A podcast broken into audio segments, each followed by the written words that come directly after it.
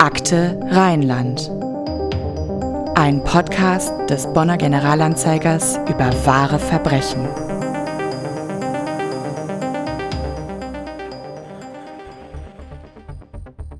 Über drei Straßen erstreckte sich am Sonntagabend der Tatort in Meckenheim. Gegen 21 Uhr hatten Anwohner zunächst Schüsse im Bereich des Frankenwegs und der Thombergstraße in der Nähe der Meckenheimer Altstadt gemeldet.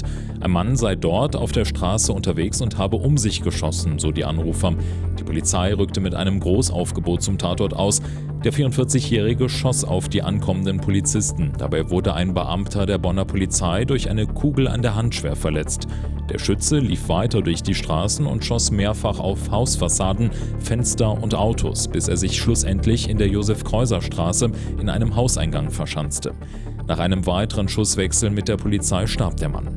Wie die Polizei am Montagnachmittag mitteilte, ergab die rechtsmedizinische Untersuchung, dass ein aufgesetzter Schuss im Kopfbereich tödlich war. Polizei und Staatsanwaltschaft gehen davon aus, dass der 44-Jährige den Kopfschuss selbst ausgelöst hat.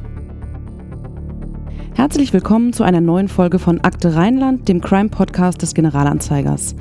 Mein Name ist Anna-Maria Bekes, ich bin Redakteurin beim GA und wir sprechen hier über Kriminalfälle und Verbrechen aus Bonn und der Umgebung. Und zwar normalerweise alle zwei Wochen. Aus aktuellem Anlass haben wir uns aber dazu entschieden, eine Episode quasi dazwischen zu schieben, sozusagen ein kleines Special. Der Anlass ist das, was sich am späten Abend des 22. November, am vergangenen Sonntag also, in Meckenheim ereignet hat. Und dazu habe ich diesmal zwei Kollegen hier sitzen, die den Fall sozusagen hautnah mitbekommen haben. Einmal den Christoph Meurak, Reporter hier in unserer Redaktion Vorgebirge und Voreifel. Dem Beritt also, in dem Meckenheim liegt. Hallo Christoph. Hallo. Und neben ihm sitzt Marcel Wolber, Leiter der Online-Redaktion des GA. Und du warst ja tatsächlich sehr nah dabei am Sonntag.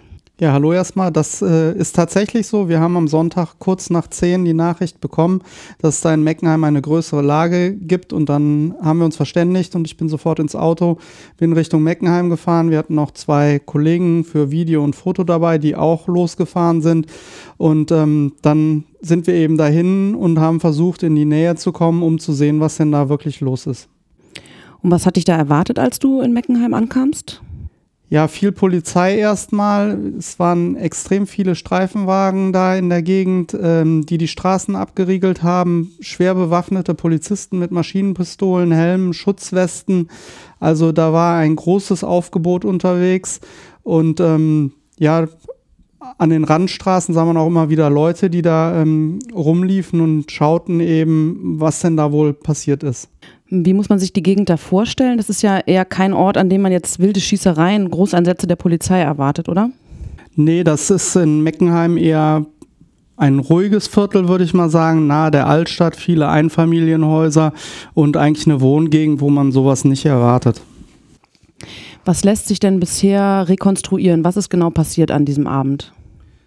Also nach dem, was wir bisher wissen und gehört haben, war es so, ähm, dass ein Mann da wohl randaliert hat, so sagt es auch die Polizei. Sie haben erste Anrufe bekommen, dass da jemand, äh, ich glaube, sogar einen Tisch umgeworfen hat und Krawall gemacht hat. Und dann kamen da allerdings sehr schnell Anrufe bei der Leitstelle dazu, dass auch Schüsse gefallen sind. Und dann ist die Polizei aktiv geworden, ähm, ist da hingefahren und derweil ist der Mann wohl schießend da durch die Straßen weitergelaufen. Und ähm, als der, die Polizei dann ankam, hat er tatsächlich auch auf die Polizisten geschossen. Ähm, dabei ist ein Bonner Polizist aus diesem ersten Aufgebot, was da angerückt ist, tatsächlich verletzt worden. Ähm, der konnte dann rausgezogen werden aus dieser Gefahrensituation und, und ähm, im Prinzip äh, versorgt werden. Und dann hat die Polizei weitere Kräfte eben nachgezogen. Der Mann ist weitergelaufen durch, durch noch zwei Straßen, ähm, bis er dann am Ende sich in einem Hauseingang verschanzt hat. Und ähm, da ist es dann im Prinzip auch zu Ende gegangen. Die Polizei hat ein äh, SEK dazugezogen, das versucht hat, mit dem zu verhandeln. Ähm, auch da fielen anfangs noch Schüsse, dann war Ruhe und dann haben sie aber, oder hat der Mann nochmal das Feuer äh, auf die Polizisten ähm, erwidert und ähm, dann gab es da nochmal eine Schießerei und in, in dem Zuge ist der, der Mann dann auch gestorben. Ähm, dieser Polizist, der Bonner, der verletzt wurde, der hat, ähm, ist, glaube ich, in die Hand geschossen worden und ist dann operiert worden. Aber er hat jetzt keine lebensgefährlichen Verletzungen. Genau, der hatte wohl einen Schuss durch die Hand und ähm, ist im Krankenhaus operiert worden abends, ist aber außer Lebensgefahr. Du hast am Montag dann nochmal ausführlich mit dem Robert Scholten, dem Sprecher der Polizei Bonn, gesprochen. So ein Einsatz ist ja für die Beamten wahrscheinlich auch nicht alltäglich. Nee, ist es nicht. Wir können ja mal reinhören, was er dazu gesagt hat. Es ist eine äh, absolut außergewöhnliche Lage, auch wenn man äh, die Zeit bedenkt, auch wenn man bedenkt, dass es sich hier um einen Wochenendabend äh, handelt. Ähm, äh, wir gehen davon aus oder wir sind froh, dass äh, weder Passanten noch Anwohner hier betroffen sind durch Verletzungen oder gar Schlimmeres. Äh, wahrscheinlich spielt hier auch das Quäntchen Glück eine Rolle. Leider ist der mutmaßliche Täter hier im Rahmen der Aktion dann zu Tode gekommen. Ja, das ist ähm, im Prinzip das für die Bonner Polizei. Dann war da aber auch das SEK natürlich für, vor Ort und für die ist das natürlich eine Situation, die sie kennen. Ähm, ich habe mich da auch noch mal so ein bisschen schlau gemacht und umgehört. Also man sagt im Prinzip, das SEK äh, gibt jedem erstmal eine Chance, äh, aus so einer Situation auch noch rauszukommen. Ähm, aber wenn der Mann dann auf das SEK schießt, dann wissen auch die, wie sie sich eben verhalten müssen, wie sie sich verteidigen äh, können. Und dann ähm, hört da im Prinzip dann auch der Spaß auf. Und dann greifen die im Prinzip da ein und zu. Und ähm, das ist auch da passiert. Und dann ist es ja dann eben auch am Ende zu diesem tödlichen Schusswechsel gekommen. Ja, genau. Der Tatverdächtige ist ja noch vor Ort dann verstorben und wir sind ja erstmal alle davon ausgegangen, dass er von einer, oder wir haben es vermutet, dass er von einer Kugel aus einer Polizeiwaffe, dieses SEK aus Köln, tödlich verletzt wurde. Und das hat sich dann am Montag aber als nicht richtig rausgestellt. Genau, ähm, die rechtsmedizinische Untersuchung hat im Prinzip äh, was ergeben, was wir auch am Sonntagabend vor Ort schon mal ansatzweise gehört hatten. Da war das natürlich noch nicht bestätigt, nämlich dass äh, der durch einen Kopfschuss gestorben ist. Und bei der äh, rechtsmedizinischen Untersuchung hat sich dann rausgestellt, dass das eben ein aufgesetzter Kopfschuss war. Und da spricht eben sehr viel dafür. Und so sagt es die Polizei, dass der sich selber erschossen hat am Ende. Äh, vielleicht in einer Situation, wo er dann auch keinen anderen Ausweg mehr wusste, ähm, als er sich da dem SEK gegenüber sah.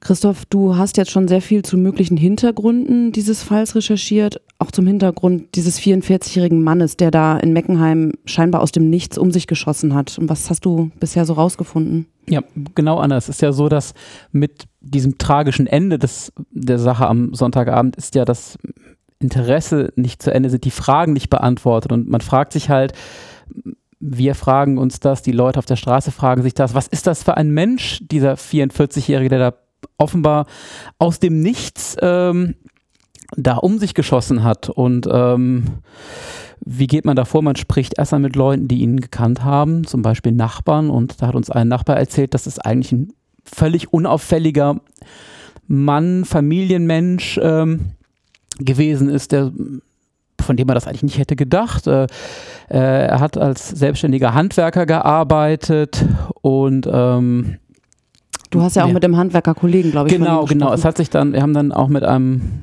mit einem Handwerkerkollegen einer anderen Branche gesprochen. Der hat gesagt, ja, der Mann hat immer solide seine Arbeit gemacht, ähm, sei aber im im, so im täglichen Umgang auf Baustellen, ja, jetzt unangenehmen Umgang, nicht gerade freundlich gewesen, aber das heißt ja nicht, dass der Mann nicht auch nicht gearbeitet hat. Und da konnte der, also der Kollege auch nichts Schlechtes fachlich über ihn sagen. Also ein eigentlich völlig äh, unauffälliger Typ. Ähm, Allerdings ist, es sind Bilder für Menschen ja auch immer differenziert und wenn man sich zum Beispiel mal anschaut, was, was der, der Mann, der Täter in sozialen Netzwerken so getan hat, da zeigt sich dann schon ein anderes Bild dieses Menschen. Also da finden sich öffentlich einsehbar ähm, ähm, nicht nur Fotos von Blumen oder von Zierfischen, sondern auch äh, Aufnahmen von Waffen, Aufnahmen, die man so im Bereich des Motorradclubs, Rockermilieus verorten würde, aber, aber auch Inhalte, die äh, ganz klar nationalistisch, anti-amerikanisch, antisemitisch, anti islamisch sind, ähm, gegen Kommentare gegen Flüchtlinge. Also das zeigt sich schon, dass dieser unauffällige Mensch auch andere Seiten hatte. Ähm, und das, das fiel dann schon auf, ja.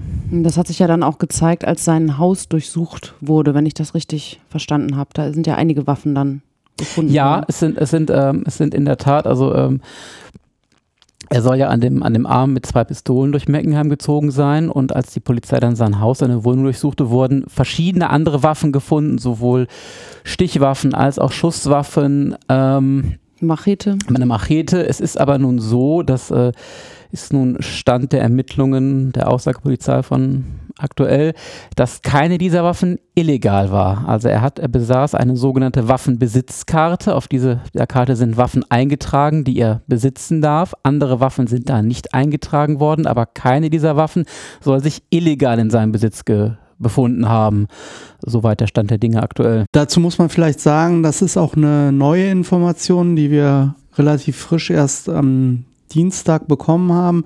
Am Montag hieß es noch so, dass nur ein Teil dieser Waffen, die da gefunden worden sind, auf der Waffenbesitzkarte eingetragen waren. Aber es hat sich jetzt herausgestellt, dass der tatsächlich die, keine Waffen illegal besessen hat. Also alles, ähm, was man dort gefunden hat bei ihm, waren entweder Waffen, die eingetragen waren oder die eben nicht äh, pflichtig sind, um da eingetragen zu werden. Ja, trotzdem fragt man sich natürlich, was jemand in seinem Keller oder in seinem Haus mit so vielen Waffen. Was man allerdings sagen muss vielleicht noch, ist, dass er äh, also nicht polizeibekannt war. Der war in der Hinsicht äh, also nicht auffällig bisher. Das äh, hatte der Pressesprecher der Polizei mir gestern auch nochmal gesagt. Insofern, ähm, ja, muss man einfach da mal gucken, wie das sich weiterentwickelt. Kann man denn zum jetzigen Zeitpunkt, also man muss dazu sagen, wir nehmen jetzt am Dienstagnachmittag auf, also etwa anderthalb Tage nach der Tat. Der Podcast erscheint am Donnerstag. Da kann sich also auch noch einiges ändern. Aber können wir jetzt im Moment schon etwas zum möglichen Motiv dieses Mannes sagen? Na, nur sehr vage. Also Polizei und Staatsanwaltschaft haben sich dahingehend geäußert, dass sie zum jetzigen Zeitpunkt eine, wie man vielleicht vermuten könnte, eine politisch motivierte Tat, also eine rechtsradikale, eine rassistische Tat, eine anti-islamische Tat, et- etwas im Bereich Terror gehend, ausschließen kann. Ähm, vielmehr vermuten die Ermittlungsbehörden die Ursache für das, was da passiert ist, im persönlichen, privaten Umfeld des Mannes, aber ähm, aktuell ist das, äh, wäre alles weitere spekulativ, darüber zu sprechen. Hm, Also da wissen wir auch noch nichts Näheres und wollen da jetzt auch nicht rumspekulieren. Ähm, für die Anwohner dieser ja eigentlich sehr ruhigen Wohnsiedlung in Meckenheim muss das ein ziemlicher Schock gewesen sein, was da direkt vor ihrer Haustür passiert ist. Und das hätte ja eigentlich auch viel schlimmer ausgehen können, wenn zum Beispiel Menschen auf der Straße gewähren, gewesen wären, oder? Also das muss man ganz klar sagen und das sagt auch die Polizei, das war wirklich in Teilen Glück, dass da nicht mehr passiert ist. Ähm, wobei der, der Täter offenbar, als er da durch die Straßen gelaufen ist, wirklich auch auf Häuser gezielt hat, nicht so sehr auf Menschen, die er durchaus auch äh, in Teilen gesehen hat, sondern hat dann oben ähm, auf Fenster oder Rollläden geschossen. Aber für die Anwohner war das auf jeden Fall ein Schock. Wir haben mit mehreren Anwohnern da gesprochen, die zum Teil gesagt haben, sie haben zuerst gedacht, das wären Böller. Und da hat sich dann aber dann schnell auch rausgestellt, äh, dass das eben keine Böller sind, sondern Schüsse, weil es eben mehrfach fiel.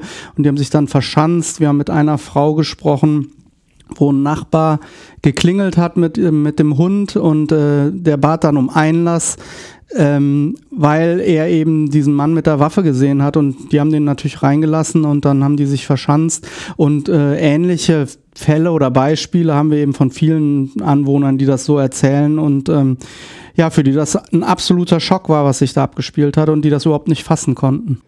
Ja, und dieser Schock, der, der wirkte natürlich auch am Montag dann noch nach dem Folgetag. Da haben wir ja vor Ort dann nochmal mit einigen Anwohnern sprechen können, die das Ganze miterlebt haben.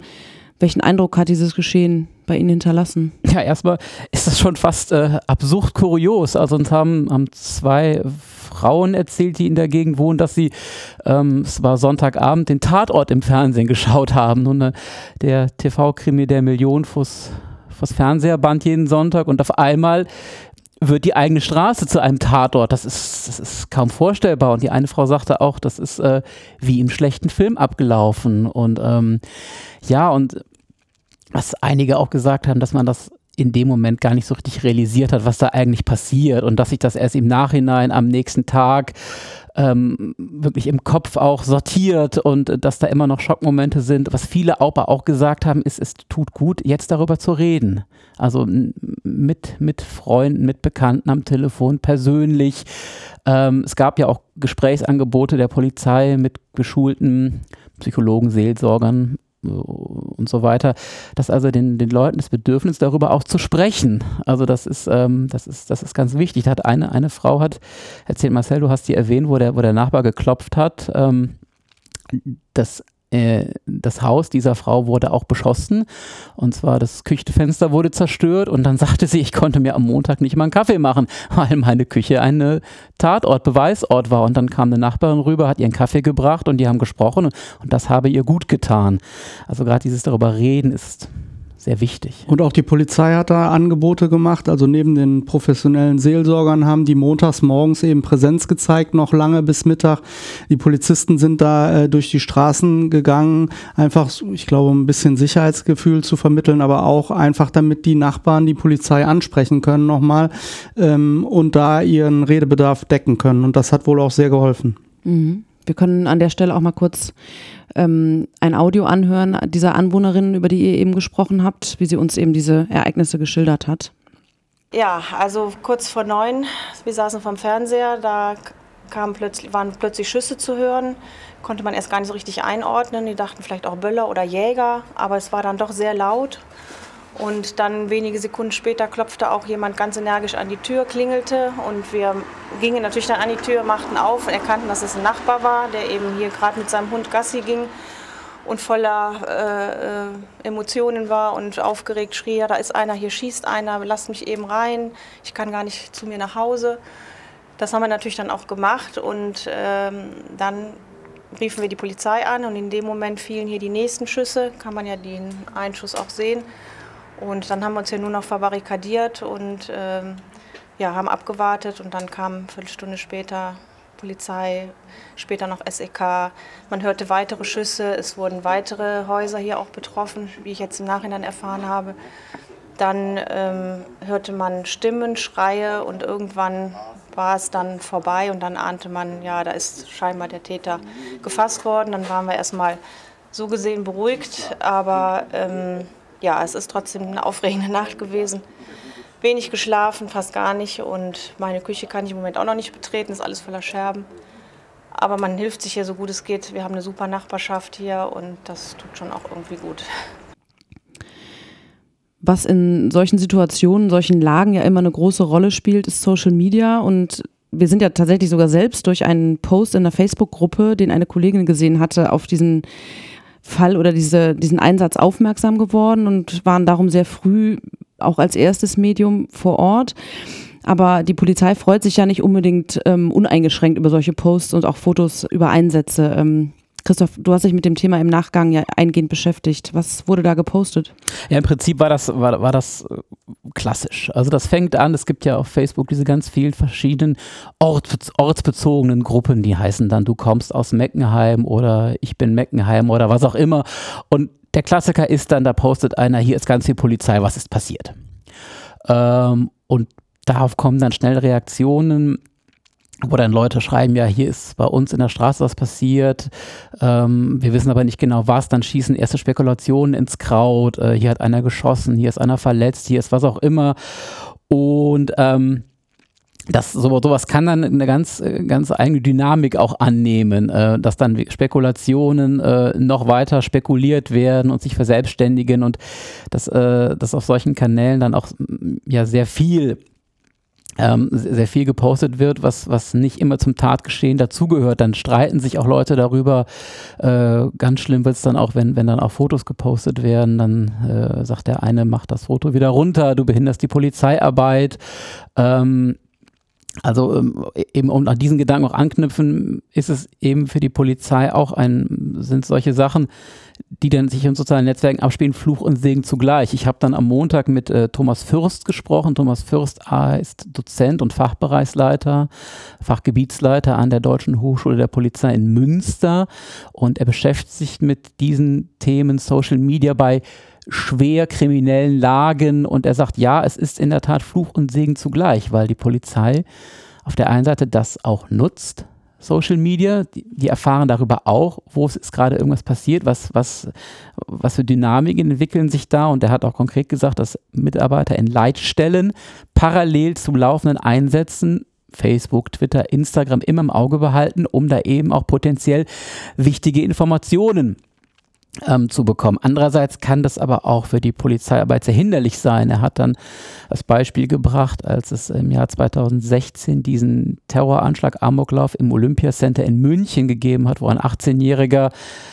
ich glaube, neun Menschen erschossen, fünf weitere verletzt hat. Und er sagt, da ist die Polizei einer hohen Prozentzahl ähm, oder einer hohen Zahl an, er hat es Phantomtatorten hinterhergejagt, weil Leute dann geschrieben haben, hier, ich habe ihn dort gesehen, ich habe ihn da gesehen und die Polizisten können ja nicht in dem Moment äh, feststellen, ist das nun wirklich Quatsch, ist er da wirklich gewesen, weil das ein Missverständnis, müssen aber allem nachgehen. Es könnte ja was, es könnte ja wirklich äh, da was passiert sein.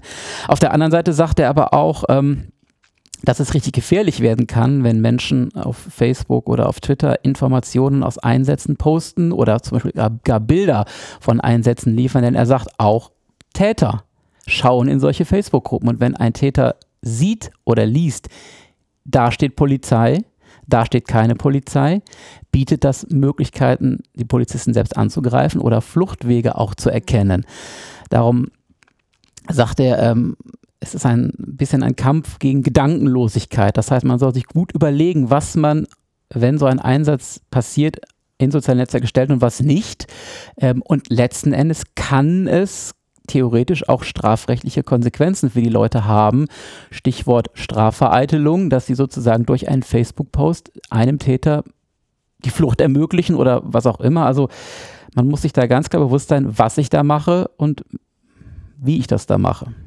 Äh, da hat die Bonner Polizei mir auch noch mal was zugesagt, die nämlich gerade über den Anfang ähm, gar nicht so unglücklich waren. Da sagte der Polizeisprecher mir, wenn die Leute dann aufmerksam gemacht werden, da da was ist und ähm, dass sie aufpassen müssen und sich vielleicht zurückziehen müssen in ihre Häuser. Dafür kann das dann auch sehr hilfreich sein und das ähm, fanden sie also gar nicht so schlecht, äh, dass das dann am Anfang eben vielfach geteilt wurde und die Leute wussten, Achtung, hier muss ich aufpassen in dem Bereich. Ja, stimmt, genau, das ist da ja auch passiert. Da wurde tatsächlich dann auch gesagt, bleibt ähm, zu Hause oder geht nach Hause und ähm, wartet, bis, das, bis es vorbei ist. Ähm, der Fall Meckenheim hatte, was Social Media betrifft, ja auch ganz konkrete und unangenehme Folgen für einen Verein, der mit dieser Sache eigentlich überhaupt nichts zu tun hat. Ja, das ist richtig. Es machte dann eines dieser Gerüchte äh, auf Social Media die Runde, dass dieser Täter wohl Mitglied in einem Schießsport oder Schützenverein gewesen sein. Das verselbstständige sich dann in, in, im Laufe des Abends und im Laufe des Morgens. Er sei also Mitglied bei den Meckenheimer Schützen gewesen und daraufhin äh, brannte der klassische Shitstorm gegen die Meckenheimer Schützen. Ähm, weil der Mann eben da vereinigt gewesen sein soll. Das stimmt aber nicht. Ähm, es ist wohl so, oder es ist so, dass äh, er Mitglied in einem Skisportverein war, sogar Gründungsmitglied dieses Vereines, der aber so gar nicht in Erscheinung getreten hat. Also nicht der klassische Schützenverein, der jetzt äh, sein Schützenfest jedes Jahr macht. Oder Der ist also auch, auch erst 2018 oder 2019 gegründet äh, worden. Ne? Genau, erst 2000, Anfang 2019 ins Vereinsregister beim Amtsgericht Bonn eingetragen worden und äh, die Hintergründe zu diesem Verein sind noch völlig unklar.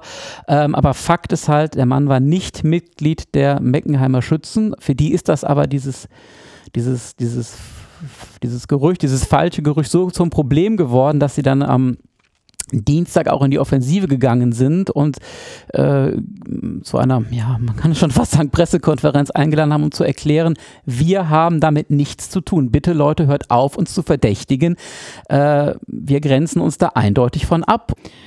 Ja, ein Wort, das uns vermutlich allen schon am Sonntag in den Kopf geschossen ist, als das ganze Ausmaß dieser Lage langsam deutlich wurde, ist Amok oder Amoklauf. Und ich habe mal nachgeschaut, laut Wikipedia ist die Definition von Amok ähm, tateinheitliche und anscheinend wahllose Angriffe auf mehrere Menschen in Tötungsabsicht, bei denen die Gefahr, selbst getötet zu werden, zumindest in Kauf genommen wird.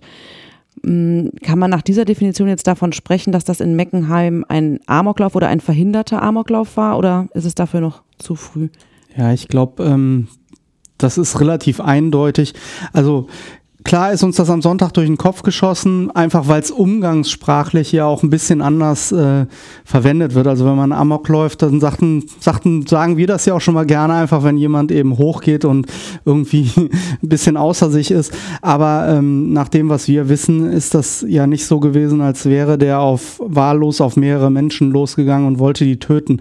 Und er hat ja auch am Ende niemand getötet, sondern ich hatte das eben schon mal erwähnt, nach den Zeichen, er hat als also sehr oft eben auch auf Häuser geschossen zwar, aber eben nicht auf Menschen und in Tötungsabsicht. Deswegen würde ich sagen, im klassischen Definitionssinne war das sicher kein Amoklauf. Was man dazu sagen muss, ähm, der war ja betrunken anscheinend. Also man kann überhaupt nicht genau sagen, in welchem Zustand der sich da befunden hat, als er da rumgerannt ist und geschossen hat. Ich finde aber, wenn man auf Häuser schießt und auch auf Fenster, kann man eigentlich auch davon ausgehen, dass hinter dem Fenster jemand sein kann. Und dass man dann so direkt das Feuer auf Polizisten eröffnet, ist natürlich auch schon eine Hausnummer. Also vielleicht ähm, zu dem Betrunken nochmal. Also das ist was, was in der rechtsmedizinischen Untersuchung abgeklärt werden sollte. Ich weiß allerdings nicht, dass da ein Ergebnis vorliegt bisher. Insofern äh, müssen wir da vielleicht nochmal den einen oder anderen Tag abwarten. Aber ähm, ja, klar, aber dass der jetzt in Tötungsabsicht da losgelaufen wäre, das ist also aus meiner Sicht bisher nicht so zu erkennen. Dann beenden wir hiermit diese Spezialfolge von Akte Rheinland für heute, denn man kann natürlich nicht ausschließen, dass wir über diesen Fall noch ein weiteres Mal in dieser, an dieser Stelle sprechen werden. Die Inhalte, die wir bisher zu dem Fall produziert haben, Artikel, Fotos, Videos, stellen wir euch natürlich als Links in die Show Notes. Und ich danke euch beiden dafür, dass ihr euch spontan die Zeit für diese Aufnahme genommen habt. Und euch, liebe Hörerinnen und Hörer, danke ich für eure Treue und euer meistens sehr nettes und positives Feedback. Wir hoffen, euch hat diese Episode gefallen und freuen uns, wenn ihr uns abonniert, liked und teilt und uns am allerliebsten natürlich eine nette Bewertung hinterlasst. Mit nett meine ich fünf Sterne. Und schaut euch auch gerne mal unseren neuen Instagram-Kanal an unter Akte Rheinland. Tschüss.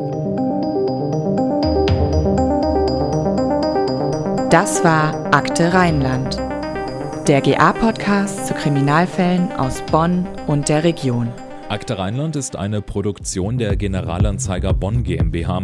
Redaktion und Produktion Anna-Maria Bekes und Andreas Deik. Mitarbeit Jonathan Kemper. Nachrichtenstimme Daniel Dähling. Intro und Outro Charlotte Pekel.